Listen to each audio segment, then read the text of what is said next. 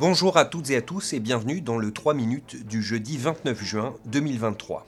Grégory Pless aujourd'hui au micro de SBS French News.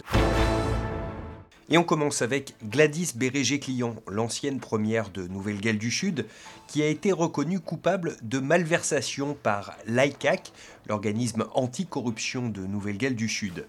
Néanmoins, et malgré pourtant un rapport accablant, l'ICAC ne recommandera pas au procureur de se saisir de l'affaire et de la porter au pénal.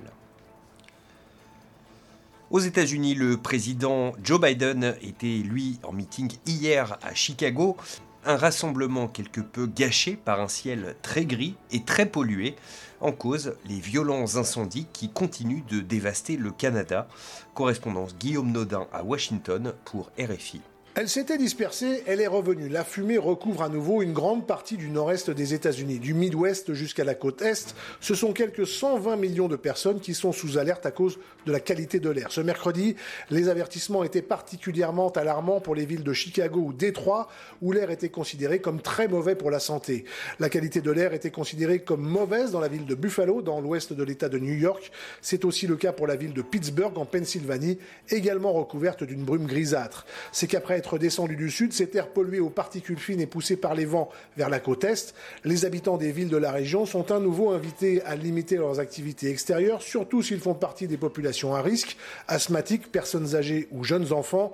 La gouverneure de l'État de New York, Cathy O'Cool, demande de la vigilance aux habitants.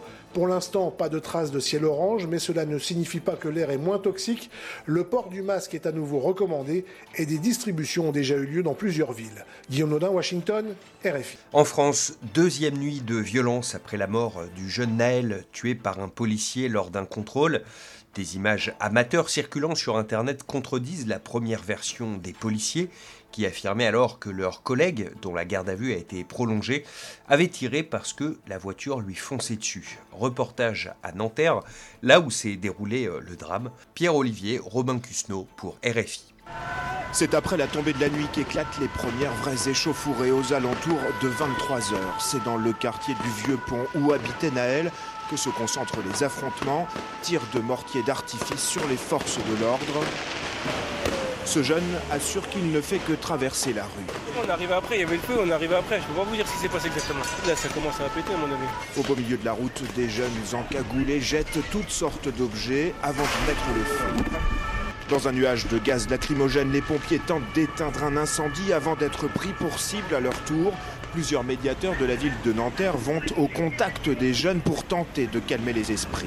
Et après, l'événement, ça s'est produit hier. Après, vous savez, les gens, quand sont déterminés, il n'y a pas de. Dire les esprits, ils sont encore, euh, chauds, quoi. Je peux pas vous dire qu'on va les calmer, on va essayer de faire en sorte qu'ils prennent pas de coups, surtout.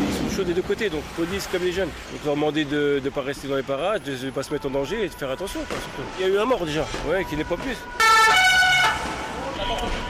Dans ce quartier de Nanterre, beaucoup de jeunes connaissaient Naël et malgré les violences de cette nuit, ils assurent qu'ils seront présents ce jeudi pour la marche blanche en mémoire du jeune homme. Voilà pour l'essentiel de l'actualité en 3 minutes. On se retrouve demain, vendredi, pour un nouveau bulletin.